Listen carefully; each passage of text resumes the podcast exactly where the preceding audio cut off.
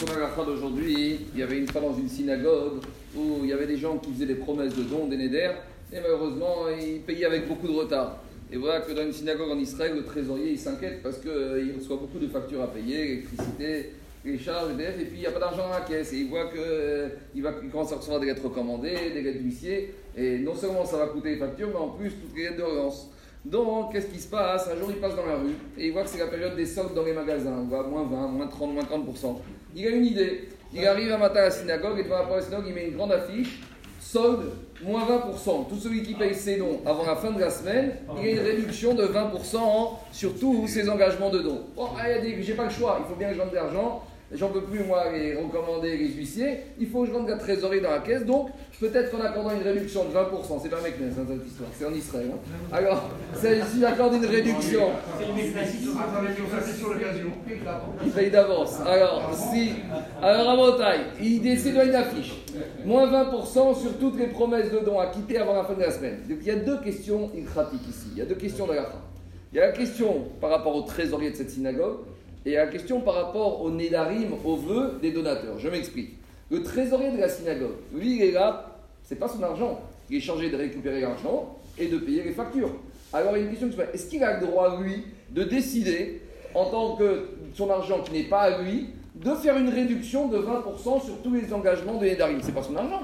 De quel droit il prend le droit de donner une réduction de 20% sur les recettes de la synagogue qu'il doit encaisser. Lui, il est chargé d'encaisser et de fait payer les factures, mais peut-être qu'il n'a pas le droit de procéder à une renoncer à de l'argent qui doit revenir à la synagogue. Ça, c'est première question vis-à-vis du trésorier. Deuxième question de la On va s'occuper du trésorier, d'accord. On va dire même s'il a le droit de faire ça. Mais il y a un problème. Le monsieur qui est monté à la Torah et qui a fait un éder de donner 200 euros, et maintenant il va donner 160 euros. Mais est-ce qu'on peut dire qu'il a accompli son vœu? Lui, il a fait le vœu de donner 200, il n'a pas fait le vœu de donner 160. Donc on a ces deux problèmes d'Alaha. Alors d'abord, le premier problème d'Alaha, le problème du trésorier. Ici, la question, c'est de savoir est-ce qu'il a le droit de faire ça. Alors Farshim pose la question, ils se réfléchissent, il dit c'est sûr qu'un trésorier n'a pas le droit de sortir de l'argent de la synagogue si ce n'est pas pour les besoins de la synagogue. Mais ici, il ne s'agit pas de dépenser. Ici, il s'agit de renoncer. Ce n'est pas la même chose entre ce qu'on appelle otsaot, des dépenses, et achnasot. En économie, on appelle ça un coût d'opportunité. Il va renoncer finalement à une somme. Alors, est-ce qu'il a le droit de faire ça ou pas? Alors, les poskim, il ramène une halakha qui se trouve dans Rochen Mishpat concernant les héritiers. Vous savez qu'il y a des orphelins qui ont perdu Barminan de leur peur, alors c'est le Beddin qui s'occupe de l'argent des orphelins. Et là-bas, la question elle pose, elle dit que le Beddin n'a pas le droit de renoncer à de l'argent que doivent recevoir les orphelins. Mais ils disent là-bas à le Shulchan que si maintenant le Beddin il fait une décision de gestion, s'il voit que pour récupérer une somme pour les orphelins, il faut dépenser des frais d'avocat, des frais d'huissier, des frais d'expertise, qui au final risquent de coûter beaucoup plus que ce qui vont rentrer pour les orphelins. Alors, dit le Shulchan le Bedin, il a le droit de renoncer à exiger la somme qu'on doit aux orphelins. Pourquoi? Parce que finalement, c'est une décision de gestion que s'ils vont vouloir la récupérer, ça va leur coûter plus cher. Donc, explique Rahim, peut-être dans notre cas chez nous, le trésorier, c'est pareil.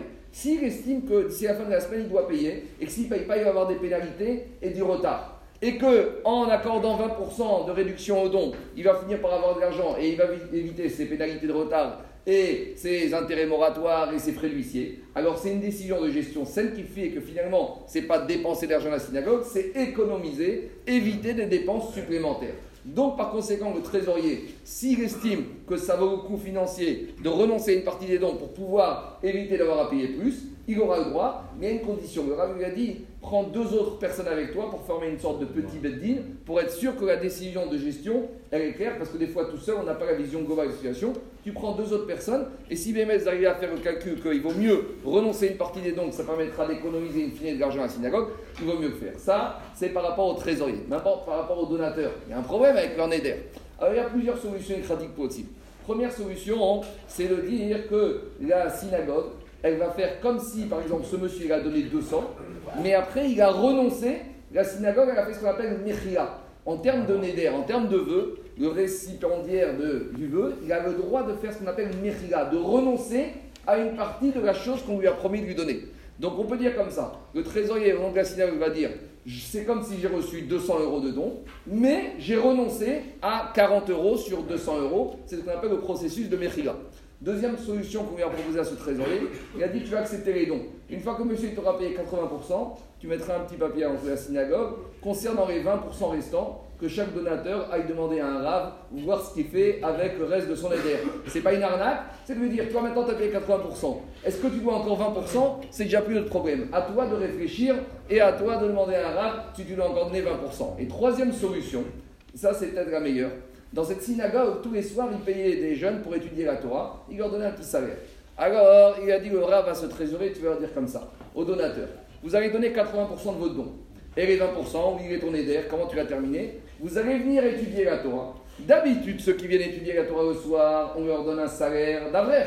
Alors vous, vous allez venir étudier la Torah, et on va vous donner le salaire d'avrer. Et le salaire qu'on va vous donner, c'est ces 20% que vous avez économisés. Bien sûr, on ne va pas vous les donner. Vous allez renoncer. Et de cette manière-là, et la synagogue, elle a rentré de la trésorerie, et vous avez écouté un chiot de Torah, et votre neder, il était accompli, et comme on dit toujours, dans un business, quand tout le monde est gagnant, c'est le meilleur des business. La synagogue, elle est gagnante, les hommes, ils ont écouté la Torah, ils sont gagnants, et Akadosh Baruch Hu, il a gagné, va la meilleure des solutions. Bon, il ne faut pas faire une n'est pas une halakha à enseigner partout, il vaut mieux payer son don à l'heure, et comme a dit Gabriel, avant même d'avoir fait son don, il vaut mieux le payer. Mais en tout cas, voilà la solution que, que le Rav a proposée pour résoudre ces problèmes d'halakha. Maintenant, deuxième chose, comme on aime bien les histoires, j'ai vu hier soir une histoire avec cette fois pas Baba Sarim avec son fils, Rabbi Meir Vous savez que Baba avait un fils qui était, je ne suis pas là pour donner des notes, qui était un très grand sadique. Et une fois, il y avait un élève d'une yeshiva. Et là, je parle d'une histoire avec un élève qui venu dans une yeshiva qui s'appelle Yeshiva de Porat Yosef à Yerushalayim. Quand je parle d'une yeshiva, c'est des gens qui étudient 12 heures, 14 heures la Gemara jour. Donc, ce pas des gens qui ont l'habitude des histoires et des nissim. Et il y avait un élève à Yeshiva, Shirav Tzadka. Rav Tzadka, c'était Rosh Yeshiva. C'était Gadolador de la génération d'avant du monde Sfarad. C'était un grand Amitracham, quelqu'un qui était journée dans la Il y avait un élève de Yeshiva. Le pauvre, il avait des problèmes de santé. Et les médecins avaient dit que ce, ce jamais ignorait des enfants. Et donc, par conséquent, il ne pouvait pas se marier, personne ne voulait se marier avec lui. Et ce Bachour, un jour, euh, il est venu voir le Rosh Yeshiva, il lui a dit eh, eh, J'en peux plus, c'est pas une vie. À de ça que je suis venu dans ce monde, je ne peux pas me marier, je ne peux pas avoir des enfants. Alors Rav lui a dit Écoute, je sais que tu habites à côté du Tzadik Rabbi Meir Abouchatzera, va lui demander une bracha. Alors il a été, le Bachour, il rentre dans le bureau de Rabbi Meir Abouchatzera, et il commence à lui dire voilà ce qui se passe, j'ai fait des examens médicaux, et les médecins m'ont annoncé que j'aurais pas d'enfant. Rabbi Meir lui a dit stop, arrête-toi. Tu te lèves, tu retournes à étudier, je peux t'assurer que tu auras des enfants. Bon, l'élève, comme il a une autre Khamim, il est sorti, il retourne à Yeshiva et il revient avec le sourire. Le Rav Tzadka, il lui dit Qu'est-ce qu'il t'a dit, le Rav? T'as fait une bracha? Il lui a dit Plus que une bracha. Il m'a promis que je vais me marier, que je vais avoir des enfants, une famille nombreuse. Rav Tzadka, comme je vous ai dit, c'est un Rosh. Hein.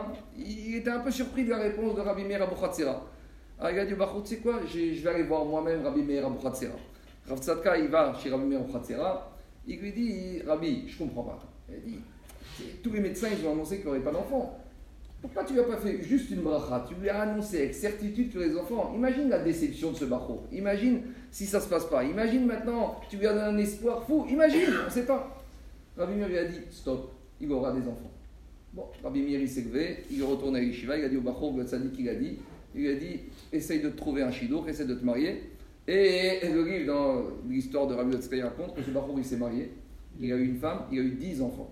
Et dans le livre, il y a le numéro de téléphone de la vraie. Il a dit Vous pouvez aller chez lui à la maison, vous allez voir les 10 enfants, et vous allez voir également tous les certificats médicaux, tous les médecins qui lui avaient annoncé que jamais il pourrait avoir des enfants de toute sa vie. Ça, c'est l'histoire.